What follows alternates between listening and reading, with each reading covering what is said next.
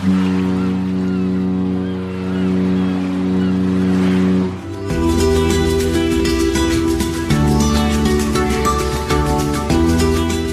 Tricks, der Kreuzfahrt-Podcast. Mit Jerome Brunel und außerdem mit dabei, wie immer aus München, Franz Neumeier. Grüß dich, Franz. Hallo, Jerome. Äh, ich möchte heute mal ganz besonders die Hörer begrüßen, die uns äh, in Österreich zuhören oder auch in der Schweiz. Das sind nämlich so die zwei Länder, die uns am meisten hören nach den Deutschen. Wir haben auch Hörer in äh, den USA, in China, in ich weiß nicht wo, also überall auf der Welt. Das freut uns natürlich ganz besonders. Ein Gruß dorthin. Apropos Österreich, das ist ja auch ab und zu ein Ziel für Kreuzfahrtschiffe, nämlich für Flusskreuzfahrtschiffe. Ne? Jetzt ja auch die Schweiz, auch die Schweiz Schweiz spielt eine große Echt? Rolle. Ja, viele Schiffe, viele Flussschiffe fahren nämlich unter, unter Schweizer Flagge. Ach so, okay.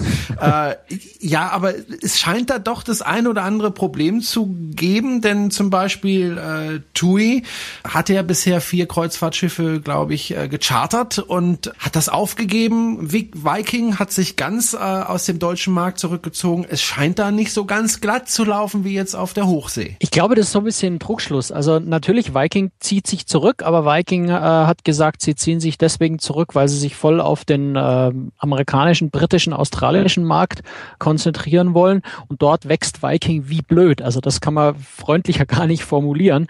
Ähm, da werden äh, so viele Schiffe jedes Jahr neu in Dienst gestellt, dass man schon beinahe den Überblick verliert, ob es nur acht, zehn oder zwölf sind, die, die wirklich die letzten Jahre jedes Jahr neu auf den Markt gebracht haben. Und die fahren alle auf Rhein-Donau. Also die fahren bei uns hier, aber nur noch mit Amerikanern.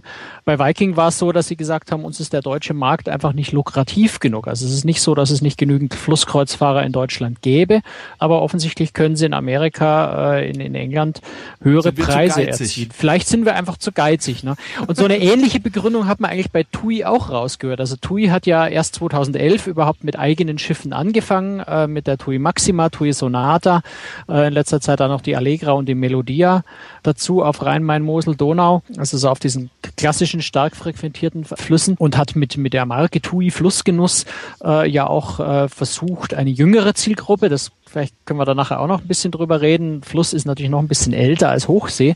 Versucht so ein bisschen auch eine jüngere Zielgruppe noch auf den Fluss zu kriegen mit etwas hipperen Produkten. Hat er eben von, von der Premicon AG, die ein großer äh, Schiffs, äh, Flusskreuzfahrt, Schiffsfinanzierer sind, diese vier Schiffe bauen lassen und, und gechartert, also dann auch unter eigenen Namen fahren lassen. Und die haben jetzt tatsächlich beschlossen, dass sie eben ähm, zum Herbst 2014, solange wie die Verträge noch laufen, die Kreuzfahrten noch fahren, dann aber aufhören. Und die Begründung war, sie wollten bessere Konditionen aushandeln äh, und haben sich da am Ende nicht einigen können und geben tatsächlich jetzt ihre Marke Flussgenuss komplett auf zu hohe Kosten. Das war, war natürlich jetzt auch im letzten Jahr war sehr viel mit Hochwasser große Probleme, dass die Schiffe nicht fahren konnten. Es gab Streiks, es gab ja auch Steuererhöhungen. Äh, Deutschland hatte zum Beispiel auch diese Mehrwertsteuer für Schiffe äh, auf der, also während der, während sie in Deutsch, auf deutschen Gewässern sich bewegen, von der, von der vermind vom verminderten Steuersatz sieben Prozent auf die vollen 19 hochgesetzt. Also da gab es so ein paar Kostenfaktoren in der Flusskreuzfahrt, die es natürlich vielleicht etwas weniger lukrativ gemacht haben. Und, für manche Schleusenwärter, die gestreikt haben, wenn ich mich die Schleusen, genau, der Schleusenwärterstreik hat da ziemlichen Ärger gemacht, so dass es vielleicht einfach für ein, für ein Unternehmen wie TUI, die ja nur nicht nur, also vielleicht auch mal sicherheitshalber noch erwähnt, TUI ist nicht TUI Cruises, TUI ist hm. der Reisekonzern TUI.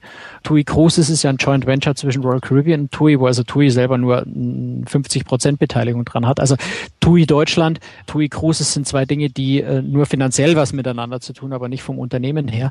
Also TUI im, im Flussbereich ziehen sich da insofern zurück, als dass sie halt nicht mehr mit eigenen Schiffen fahren, möglicherweise, weil sich einfach die Marge im Verhältnis zu dem Profit, was sie sonst im Gesamtkonzern machen, möglicherweise nicht lohnt. Da spekuliere, jetzt, äh, spekuliere ich jetzt ein bisschen. Aber für so ein Unternehmen kann es schon Sinn machen, dann einfach die Finger von was zu lassen, was sich nicht ganz so lohnt wie das restliche Geschäft, was sie machen. Und so ähnlich ist es bei Viking ja auch. Dort brummt das Geschäft im, im äh, englischsprachigen Markt. Im Deutschen hat es nicht so gut funktioniert für die und dann lassen sie vielleicht die Finger von dem Markt, wo jetzt ein rein deutscher Anbieter, also wenn ich mir zum Beispiel Nico Tours anschaue, die ja nach wie vor wachsen und wachsen, wachsen.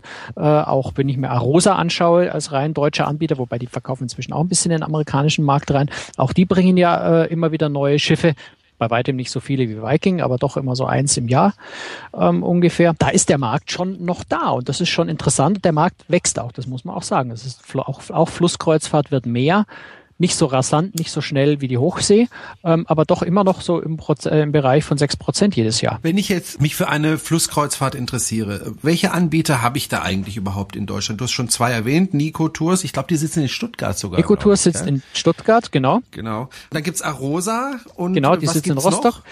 Im Flussbereich gibt's erstaunlich viele Anbieter. Also es ist immer so ein bisschen schwierig zu sagen, wen, wen zählst du jetzt noch als eigene Reederei und wer, wer vermarktet Flusskreuzfahrten nur, weil auch kleinere Anbieter da sind, die zum Beispiel auch nur für zwei, drei Fahrten mal ein komplettes Schiff chartern. Gibt auch äh, Anbieter, die nur einen Teilbereich, also nur Teile der Kabinen eines Schiffs äh, verkaufen, so dass man tatsächlich dieselbe Reise unter Umständen sogar bei zwei verschiedenen Anbietern kaufen kann. Aber so die großen Bekannten ist zum Beispiel ein französischer Anbieter, die Croisier Europe, die sehr, sehr viele auch eigene Schiffe tatsächlich haben und auch in Deutschland natürlich aktiv sind. 1A Vista, ganz bekannter Anbieter in Deutschland. Auch deswegen ganz witzig, weil die einmal im Jahr auch immer eine Hundekreuzfahrt anbieten auf dem Fluss. Okay. Ja, es ist ganz witzig. Da ist halt dann einfach ein grün, da können wir nachher ein bisschen drüber reden. Mhm. Äh, aber eine grün, Grünfläche auf dem Oberdeck für, fürs Geschäft für die Hunde ist eine sehr nette Idee. Dann Phoenix Reisen, ja bekannt von, äh, von äh, den, den Hochseeschiffen Albatros, Artania, Amadea. Die haben auch äh, Flusskreuzfahrtschiffe, ziemlich viele sogar am Start. Dann Nico Tours haben wir gerade schon angesprochen, äh, vielleicht äh, zusammen mit Croisier äh, Europe die beiden äh, größten auf dem äh, deutschen Markt. Plan Tours, äh, bekannt eigentlich von dem Hochseeschiff Hamburg, äh, bietet auch sehr, sehr viele Flusskreuzfahrten an. Hansa Touristik, äh, die jetzt gerade auf dem Hochsee mit, mit der Ocean Majesty wieder fahren, äh, hat auch äh, ein paar Flusskreuzfahrtschiffe ähm, am Start. Also das sind ziemlich viele Anbieter. Mhm. Hüftner Cruises äh, ist so, so ein Name, die sitzen in Salzburg interessanterweise. Die äh, relativ wenig eigentlich selbst äh, die äh, Reisen vermarkten, aber sehr, sehr stark ihre Schiffe dann auch an andere wieder verchartern. Also das ist so eine Sache im Flussbereich. Wenn man da versucht mal durchzublicken, wem die Schiffe eigentlich gehören, mhm. tatsächlich gehören und wer dann an wen verchartert oder teilverchartert oder nur in bestimmten Teilen der Saison äh, fährt, das ist was sehr, sehr unübersichtliches. Da kann man tatsächlich ziemlich verzweifeln, wenn man versucht, das ein bisschen auseinander zu pflücken.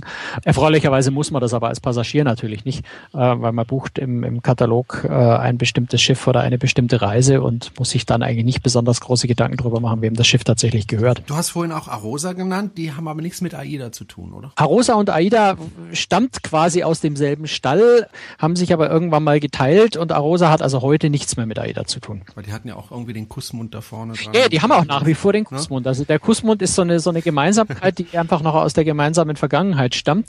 Ah, okay. Die Arosa Flussschiffe haben tatsächlich alle vorne diesen schönen also es ist Geschmackssache, ob der schön ist oder nicht, aber als, als Motiv finde ich ihn sehr schön. Äh, auf ein Schiff vorne drauf gehört, kann man streiten. Aber die haben also auch auf den Flussschiffen vorne immer diesen großen äh, roten Kussmund äh, tatsächlich drauf und sind dadurch, anders als viele andere Flusskreuzfahrtschiffe, auf den ersten Blick erkennbar, zu wem sie gehören. Wenn ich jetzt äh, eine Kreuzfahrt machen möchte hier in Europa, was sind denn die hauptsächlichen Fahrgebiete? Also wo fahren die meisten Menschen? Auf dem Rhein, denke ich mal, und auf der Donau. Genau, das hast du schon so ganz richtig erkannt. Auf der Donau Wobei auch auf dem Neckar habe ich gesehen. Auch ja, wobei Neckar zählt so ein bisschen zum Rhein als Fahrgebiet. Also so genau aufgeschlüsselt habe ich da ehrlich gesagt keine Zahlen. Äh, Neckar zählt so ein bisschen beim Rhein mit dazu. Also Donau ungefähr ein Drittel. Rede jetzt vom deutschen Markt. Ne, da reden wir von ungefähr äh, von von knapp 500.000 Deutschen, die jedes Jahr auf Flusskreuzfahrten gehen. Ein Drittel davon Donau. 22, 23 Prozent äh, sind auf dem Rhein. Das sind also so die zwei Hauptfahrgebiete und der Rest teilt sich dann sehr sehr stark auf alle möglichen möglichen anderen Fahrgebiete aus, die teilweise auch sehr, sehr exotisch sein können. Mein persönlicher Lieblingsfluss ist ja eigentlich die Elbe. Ja, ganz schwieriger Fluss, weil er, weil er vom Wasserstand her sehr problematisch ist. Extremes Hochwasser haben kann, extremes Niedrigwasser haben wir jetzt bei den Überschwemmungen im letzten Jahr äh, auch gesehen, wie schwierig die Elbe sein kann. Ist aber als Flussschifffahrgebiet finde ich wunderschön. Jetzt gibt es ja viele Vorurteile bei solchen Kreuzfahrten äh, auf den Flüssen und eins dieser Vorurteile, vielleicht ist es auch gar kein Vorurteil, vielleicht ist es ja tatsächlich so, ist, dass die Passagiere nicht gerade zu den Jüngsten gehören. Ja, das ist wohl so. Also auf Flusskreuzfahrtschiffen trifft man schon ein vom Alter her sehr gehobenes Publikum. Unterscheidet sich von Reederei zur Reederei natürlich auch so ein bisschen, wie man sagen, wenn wir zum Beispiel zur äh, Arosa schauen, ist das Publikum schon ein bisschen jünger. Auch TUI, die ja jetzt äh, leider aufgeben Ende des Jahres, ist das Publikum vielleicht ein bisschen jünger, auch weil die das definitionsgemäß so wollten. Aber ansonsten ist es schon so. Flusskreuzfahrten äh, sind vom Publikum relativ alt. Davon sollte man sich nicht abschrecken lassen. Na, aber man muss es wissen. Es sind keine Partyschiffe. Das, äh, davon kann man jetzt mal nicht ausgehen, dass auf dem Flusskreuzfahrtschiff in der Nacht um zwei noch eine Bar offen hat und man da äh, Halligalli machen kann. Das ist die extreme Ausnahme eigentlich auf Flusskreuzfahrtschiffen. Man muss halt einfach realistisch sehen. Ein Flusskreuzfahrtschiff ist, auch wenn man, wenn man schon sehr, sehr schwer zu Fuß ist, ähm, für ältere Menschen, die einfach körperlich nicht mehr so fit sind, durchaus einfach als Kreuzfahrt noch machbar. Man muss auch natürlich sehen, es ist auf einem Fluss immer ein Arzt, ein Krankenhaus in direkter erreichbarer Nähe, anders als wenn ich auf der Hochsee, äh, da habe ich zwar ein Bordhospital, aber bis ich im nächsten Krankenhaus bin, ist es unter Umständen dann doch recht weit. Auf der Flusskreuzfahrt ist all das in Reichweite und ein Schiff, Flusskreuzfahrtschiff ist leichter äh, zu betreten unter Umständen. Also da tun sich ältere Menschen einfach auch mit der Anreise natürlich leichter, die oft nicht mehr fliegen wollen. Ähm, wenn ich in München wohne und eine Donaukreuzfahrt mache, dann fahre ich zwei Stunden mit dem Bus nach Passau und kann ins Schiff einsteigen.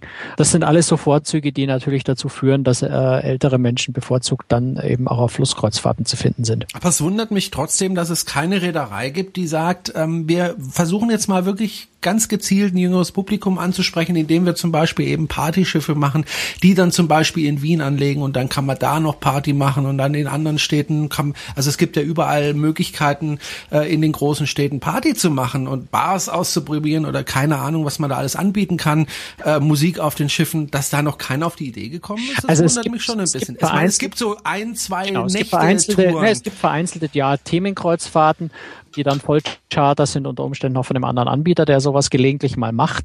Es gibt auch diese Schnupperkreuzfahrten, wenn man dann mal äh, auch zum Beispiel Adventkreuzfahrten habe ich jetzt im, im ähm, November eine gemacht äh, mit Phoenix, wo ja wirklich ein wirklich älteres Publikum normalerweise an Bord ist. Das Publikum war jetzt auch nicht jung, das waren jetzt keine 25-Jährigen, aber es war deutlich jünger, äh, als das normalerweise bei Phoenix der Fall ist. Auf einer Kurzreise waren, ich glaube, es waren drei Nächte oder vier Nächte, ich kann mich nicht mehr ganz genau erinnern. Da war das schon so ein bisschen anders. Man muss jetzt aber einfach auch ganz realistisch sehen. Der Markt ist groß und stabil. Er wächst. Wir wissen ja alle, die, die Demografie in Deutschland ist so, dass es immer mehr ältere Menschen gibt. Also gibt es für die Flusskreuzfahrtanbieter auch nicht wirklich so den Drang, unbedingt sich neue Zielgruppen zu erschließen, weil neue Zielgruppen ist immer aufwendig, man muss investieren und hat natürlich auch, man muss auch äh, auf der anderen Seite berücksichtigen, wenn mein Stammpublikum älteres Publikum ist und ich bringe das Partyvolk an Bord, ich zeichne jetzt ein bisschen schwarz-weiß, dann verliere ich mein älteres Publikum, weil die natürlich ein Problem damit haben, wenn in der Nacht um drei die Polonaise durchs ganze Schiff geht. ähm, die wollen schon seit 9.30 Uhr schlafen. Das passt also auch nicht so richtig zusammen. Also sind die Reedereien da auch gar nicht so erpicht drauf, ihr Stammpublikum, was ja eben nach wie vor wächst und größer wird, zu verprellen, indem sie äh, ein neues Publikum ansprechen, bei dem sie noch nicht so genau wissen, ob es tatsächlich funktionieren würde. Also da sind die Reedereien sich selbst einfach die Nächsten und sagen, solange unser Publikum äh, nach wie vor wächst und die ältere Generation gerne auf Flusskreuzfahrten geht, gibt es nicht so die große Notwendigkeit, da viel dran zu ändern. Aber wie mhm. gesagt, es ist natürlich schon so, zum einen, wenn man, wenn man über Themenkreuzfahrten spricht, die dann vielleicht bestimmte Themen haben, die ältere Menschen nicht so ansprechen, ähm, wird das Publikum jünger. Oder wenn man dann auch auf Fernreisen geht, kann man auch davon ausgehen, dass das Publikum zumindest etwas jünger ist, weil dann natürlich zumindest die vielen äh, älteren Menschen einfach dort schon eher nicht mehr hinfahren, die einfach ungern fliegen und geschweige denn Langstrecke fliegen. Also wenn ich zum Beispiel eine Yangtze-Kreuzfahrt in China mache, ist sicher das Publikum einfach jünger, als wenn ich ja. eine Rheinkreuzfahrt ab Köln mache. Also gut, ich hatte jetzt nur chinesische Gäste damals an Bord. Ich war der einzige Europäer. Ich habe das ein oder andere Mal gesagt und damit selber die Sensation auf dem Schiff. Äh, aber die waren deutlich jünger.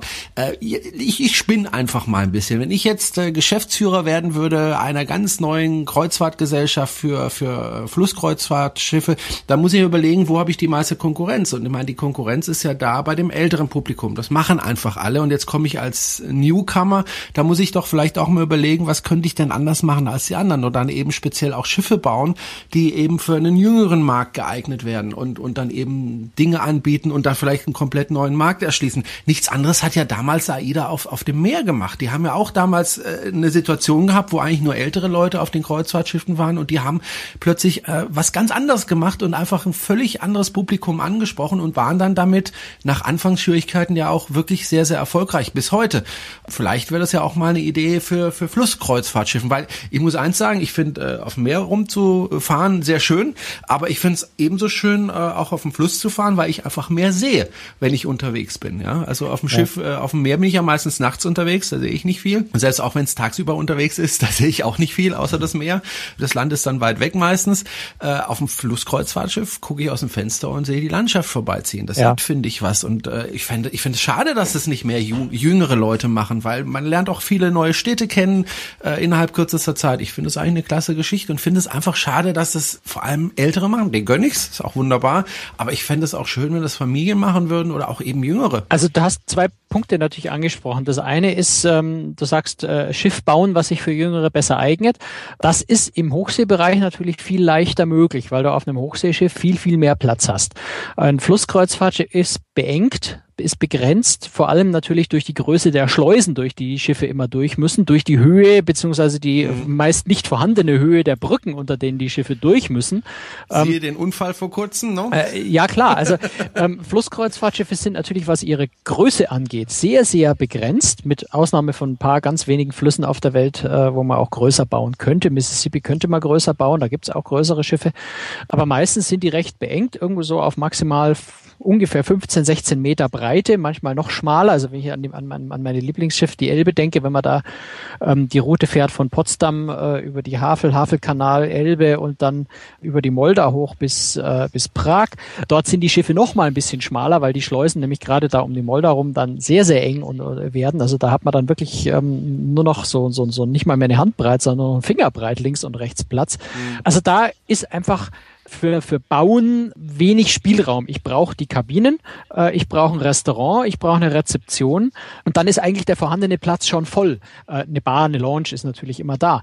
Aber dann ist der vorhandene Platz, den ich in die Breite, in die Länge und in die Höhe gehen kann, eigentlich schon voll gebaut. Das heißt, ich kann auf einem Flusskreuzfahrtschiff in der Regel keine Attraktionen einbauen, wie ich das auf Hochsee machen kann, die vielleicht jüngeres Publikum lockt und wo dann das Schiff als solches die Attraktion wird. Das ist vielleicht so auch der ganz große Unterschied einfach zwischen Fluss und Hochsee. Auf dem Fluss ist das Kreuzfahrtschiff definitiv einfach ein schwimmendes Hotel. Punkt. Nicht mehr als das. Äh, auf Hochsee ist ja immer mehr das Schiff selber die Attraktion, ähm, wo ich die unglaublichsten Dinge habe. Die müssen wir jetzt gar nicht alle aufzählen. Das weiß, glaube ich, jeder. Und da ist vielleicht schon so ein ganz großer Unterschied. Differenzieren könnte man tatsächlich für junges Publikum vielleicht mit den Zielen, die angefangen werden. Du sagst es, äh, wenn ich einfach mal zwei Nächte in Wien bleibe und, und die Leute einfach dann äh, dort die Partynächte, auch in Berlin, wäre ja klasse. Mhm. Ja. Mhm. Da ist jetzt ein bisschen die, die, Flüsse, die, der, der Hafen so ein bisschen weit ab vom Schuss, aber da gibt es natürlich, gäbe es Möglichkeiten. Aber das liegt vielleicht auch so ein bisschen an den Leuten selber. Und das ist der zweite Punkt, der, äh, der da, glaube ich, ganz wichtig ist. Gerade die Deutschen haben so eine, so eine, so eine Altenphobie. Also jüngere deutsche Leute wollen aus irgendwelchen unerfindlichen Gründen auf keinen Fall in Berührung mit älteren Menschen kommen. Und das habe ich noch nie so wirklich verstanden. Mhm. Weil äh, was spricht eigentlich dagegen, auf ein Schiff zu gehen, wo der Altersdurchschnitt Durchschnitt bei 70 liegt. Ich sehe jetzt da keinen wirklich dramatischen Grund. Vielleicht würde ich mir, wenn ich, wenn ich unbedingt feiern will in der Nacht, würde ich mir jetzt äh, nicht die, die, die Bordbar zum Feiern aussuchen. Erstens, weil die ohnehin nicht so wahnsinnig spannend ist und zum Zweiten, weil ich halt wirklich ab 10 Uhr die anderen Passagiere erheblich störe, die einfach schlafen wollen in, in dem Alter.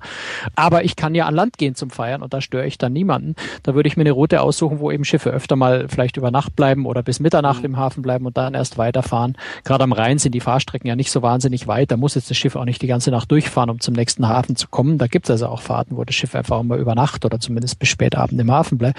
Also die Möglichkeiten habe ich als jüngerer Mensch eigentlich. Das heißt, ich kann das ja tun und ich, ich persönlich bin ja auch ein Flussfan. Ich habe auf dem Fluss ja angefangen, Mississippi zu geben. Das ist ein bisschen noch, noch eine andere Welt, wobei das sind die Menschen ja noch ein bisschen älter, die auf den Schiffen fahren. Also da liegt der Altersschnitt eher so in Richtung 80. Es hat trotzdem immer unheimlich Spaß gemacht. Zum einen fand ich oder, oder finde nach wie vor es ganz, ganz spannend, spannend, sich mit diesen älteren Leuten auch ja. zu unterhalten. Man trifft nämlich da sehr, sehr interessante Menschen, Leute, die in ihrem Leben unglaublich spannende Dinge erlebt haben, die sehr viel zu erzählen haben. Und ich meine, wer sich eine Flusskreuzfahrt generell leisten kann, ist jetzt äh, in der Regel auch äh, aus einer Schicht, wo er äh, beruflich sehr interessante Dinge getan hat. Also auch die Menschen, die älteren Menschen, die da an Bord sind und die immer so verpönt sind, also oh Gott, Altersheim, sind ja ganz interessante Menschen. Auch das kann zu einer Flusskreuzfahrt durchaus positiv beitragen. Und dann muss ich es einfach nur tun dass die Reedereien das nicht so intensiv bewerben äh, in der Zielgruppe 35 äh, bis 45, hat sicher einfach den Grund, weil sie sicherstellen wollen, dass ihnen vielleicht nicht zu viele junge Leute an Bord kommen, die ihnen dann das ältere Publikum eher vertreiben würden. Aus den genannten Gründen. Wenn ich natürlich jeden Abend in der Bar bis, bis ein Uhr in der Früh Lärm habe auf einem kleinen Flussschiff, kann ich den Lärm auch schwer abschirmen, der dringt dann einfach auch zu den Kabinen. Dann wäre das natürlich mit dem älteren Publikum eher ein Problem. Lass uns mal kurz über Preise sprechen. Also bei einer Seekreuzfahrt rechne ich immer so grob 100 Euro pro Tag. Ja, das ist natürlich sehr, sehr grob. Es gibt auch äh, Schiffe, da zahlst du ein Vielfaches davon oder Schiffe, da zahlst du weniger, aber ich rechne immer grob mit 100 Euro pro Tag. Wie ist es denn bei äh, Schiffen auf dem Fluss? Ja, ganz ähnlich. Also die Preise liegen da, liegen da in einer ganz, äh, ganz ähnlichen äh, Range. Auch da gibt's Reisen, die deutlich günstiger sind und auch da gibt's Reisen, die äh, deutlich teurer sein können. Also da gibt sich Fluss und Hochsee eigentlich nicht besonders viel, was die Preise angeht. Ich glaube, im Durchschnitt ist, glaube ich, Fluss etwas teurer als Hochsee, aber das, das ist äh, nicht so nicht so großer Unterschied. Gibt es einen Unterschied, ob man flussabwärts oder flussaufwärts fährt? Weil auf dem Yangtze habe ich äh, gesehen, dass die Preise günstiger sind, wenn man flussabwärts fährt, also mit dem Strom, weil die Spritkosten ja. einfach niedriger sind. Äh, ist ja, das in Deutschland wird, auch so? Da wird hier, glaube ich, einfach Mischkalkulation gemacht. Mhm. Da unterscheidet sich nichts. Aber es ist natürlich richtig. Äh, ich, ich weiß es vom Mississippi, da ist die Strömung ja auch sehr, sehr stark.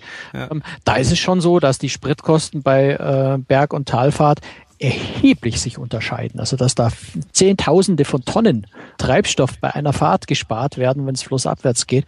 Mhm. Nee, aber da sind die Reedereien äh, differenzieren da eigentlich nicht zwischen Flussauf und Flussab.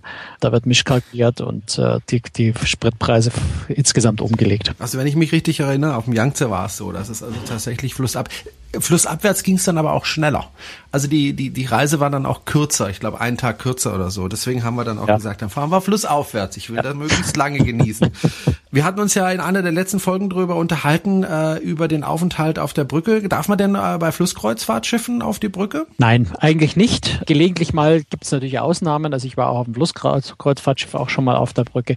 Wobei das auch nicht so dramatisch ist, weil auf dem Flusskreuzfahrtschiff sitzt die Brücke ja auf dem Sonnendeck, ist rundherum verglast. Das heißt, ich kann mich da einfach an die Scheibe direkt hinter den Kapitän stellen und kann ja reinschauen. Das heißt, da ist nicht, es ist nicht so wie auf dem Hochseeschiff, dass die Brücke komplett abgeschirmt ist und man da eigentlich nicht hinkommt, sondern ich kann ja eigentlich um die Brücke beinahe rundherum gehen. Also vorne ist meistens abgesperrt, dass man dem Kapitän die Sicht nicht verstellt.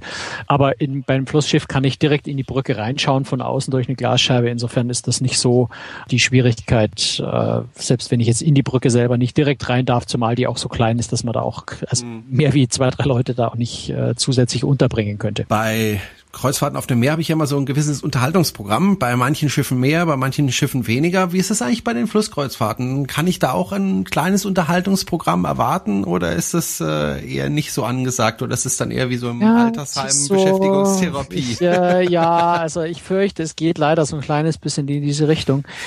Nein, also großes Unterhaltungsprogramm braucht man auf einem Flussschiff nicht erwarten. Immer mit Ausnahmen. Ne? Also es ist, das hängt natürlich schon auch ein bisschen vom Preis der Reise ab. Also da tatsächlich Unterhaltung auf dem Flusskreuzfahrtschiff schon äh, ein erheblicher Kostenfaktor für die Reederei, anders als auf den Hochseeschiffen, verteilt sich natürlich auf einem Flussschiff solche Kosten, die einfach fix, also ein Entertainer kostet einen Betrag X, egal ob ich damit 6000 Leute unterhalte oder 130 Leute auf einem Flussschiff unterhalte. Insofern ist es ein Kostenfaktor, den die Reedereien äh, meistens versuchen zu vermeiden, wie es nur geht. Aber es gibt natürlich da in der Qualität äh, ein paar Unterschiede. In der Regel habe ich einen Alleinunterhalter, der so an seiner elektronischen Hammond-Orgel mehr oder weniger äh, talentiert vor sich hin jammert. Bin jetzt ein bisschen despektierlich, aber es ist oft leider wirklich so, dass die Qualität da also mit, mit Hochsee, mit Hochsee überhaupt nicht zu vergleichen ist. Also manchmal ist man dann auch froh, wenn er einfach mal eine Weile die Klappe hält. Ähm, ich bin da jetzt wirklich ein bisschen gemein, aber ich habe mich da auch schon mit, mit Flusskreuzfahrtanbietern immer wieder mal unterhalten und gefragt, warum das dann so ist, warum man da nicht, äh, ich sag mal, auf die, auf die elektronische Hammond-Orgel verzichten kann und vielleicht einfach ein schönes äh, physikalisch-mechanisches Klavier hinstellen kann, äh, wo jemand, äh, der es kann, ein bisschen Frank Sinatra spielt oder sowas. Allein schon das Klavier, der Flügel wäre von, von den Kosten her wieder ein Problem, weil ich natürlich ein elektronisches Gerät, das Keyboard, das kann ich dann bei schönem Wetter auch mal auf Sonnendeck hochtragen und da oben Musik anbieten. Den Flügel kann ich da nicht hochtragen, also bräuchte ich schon ein zweites Gerät, was ich dann am Sonnendeck einsetze. Also da ist ein Fluss, am Fluss natürlich auch räumlich, ja. Wo tue ich dann das zusätzliche Gerät eigentlich hin? Ich habe ja kaum Lagerräume auf so einem kleinen Schiff. Mhm. Das heißt, auch da muss man so ein bisschen schauen, dass man nicht zu so viel unnötiges Gerümpel rumstehen hat, was äh, nur ein Teil der Fahrt irgendwann mal gebraucht wird. Also die Unterhaltung ist da schon eingeschränkt. Gibt auch manchmal eine Crew-Show und, und äh, Tanzveranstaltungen, aber Flusskreuzfahrt ist sicher nicht das, wo ich hingehe, wenn ich großes Entertainment haben möchte. Das ist eher so die gediegene Unterhaltung am Abend in, in der Lounge, in der Bar, mit ein bisschen netter Musikbegleitung. Das ja, aber sehr viel mehr muss man am Fluss in der Regel nicht erwarten. Essen. Man kann essen. Auf den Flussschiffen gibt es natürlich leckeres Essen, so wie auf Kreuzfahrtschiffen immer. Ähm, mhm. Und ist sicher auf einer Flusskreuzfahrt schon auch äh, ein wesentlicher Bestandteil, ja, ich sage ja, von des Unterhaltungsprogramms. Also mindestens genauso gut wie auf, auf dem Meer. Ja, kommt natürlich auf die Reederei, auf die Schiffe an, auf die, auf die, auf die Kategorie der Schiffe.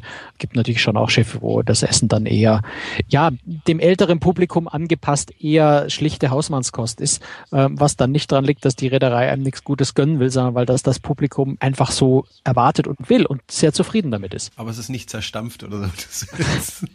Nein, also ich glaube schon, dass der Kellner nett wäre, das Schnitzel, Schnitzel klein zu schneiden, wenn man es selber nicht schafft. Aber ich glaube, wir wären jetzt gerade gerade ein bisschen ja.